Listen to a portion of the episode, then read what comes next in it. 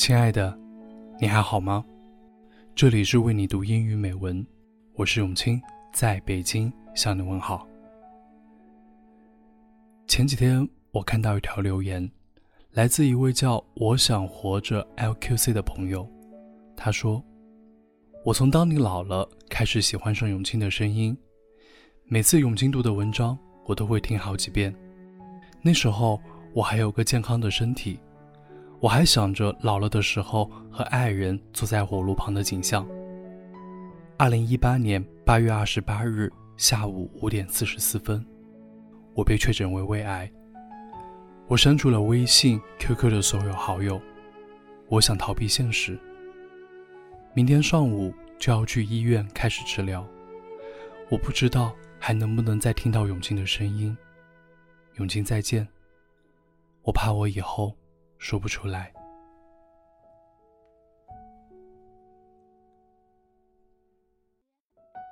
看到这条留言的时候，我心里很难受。我知道这个时候再多的语言也显得苍白无力，但我由衷的希望，我想活着 LQC 能勇敢的面对疾病，积极治疗。我的声音一直会和你同在。我想为你读海伦·凯勒的《假如给我三天光明》，希望能用我的方式为你加油和祝福。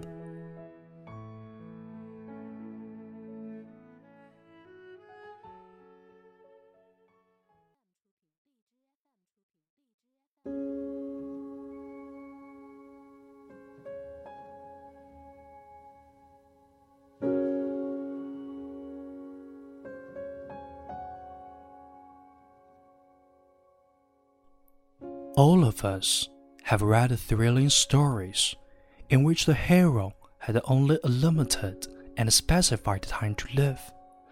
Sometimes it was as long as a year, sometimes as short as 24 hours. But always, we were interested in discovering just how the doomed man chose to spend his last days or his last hours. I speak, of course, of free men who have a choice, not condemned criminals whose sphere of activities is strictly delimited. Such stories set us thinking, wondering what we should do under similar circumstances. What events, what experiences, what associations should we crowd into those last hours as mortal beings? What happiness should we find in reviewing the past? What regrets? Sometimes I have thought it would be an excellent rule to live each day as if we should die tomorrow. Such an attitude would emphasize sharply the values of life.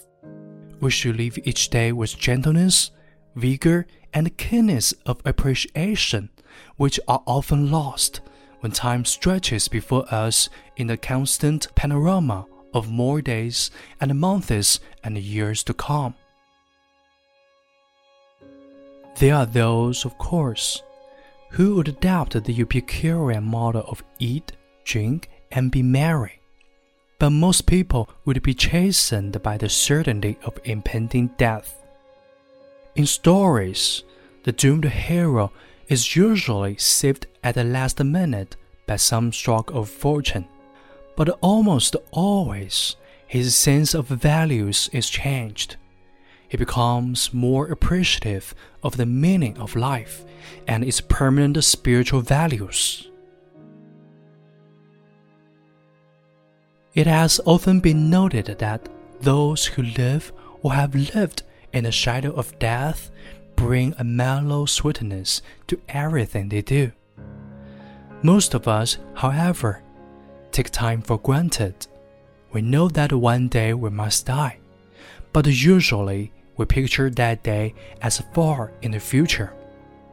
When we are in buoyant health, death is all but unimaginable. We seldom think of it. The days stretch out in endless vista. So we go about our petty tasks, hardly aware of our listless attitude toward life.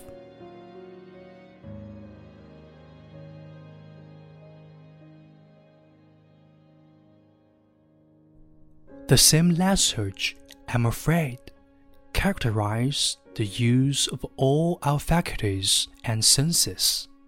Only the deaf appreciate hearing, only the blind realize the manifold blessings that lie inside.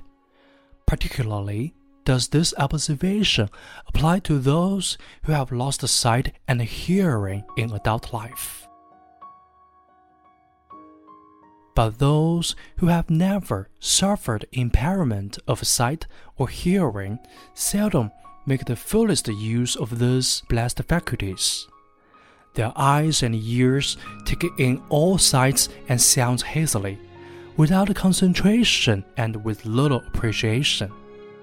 It is the same old story of not being grateful for what we have until we lose it, of not being conscious of health until we're ill. I have often thought it would be a blessing if each human being was stricken blind and deaf for a few days at some time during his early adult life. Darkness would make him more appreciative of sight. Silence would teach him the joys of sound.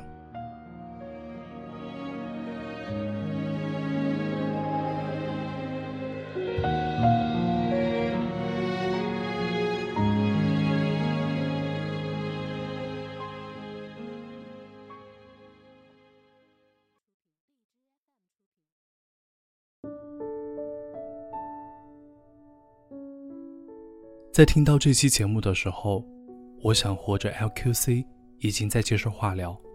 我想对他说：“我知道这是一个漫长而且痛苦的过程，但我也知道你一定会积极的坚持治疗，用最坚强和乐观的心态面对自己，面对家人和朋友，面对生活。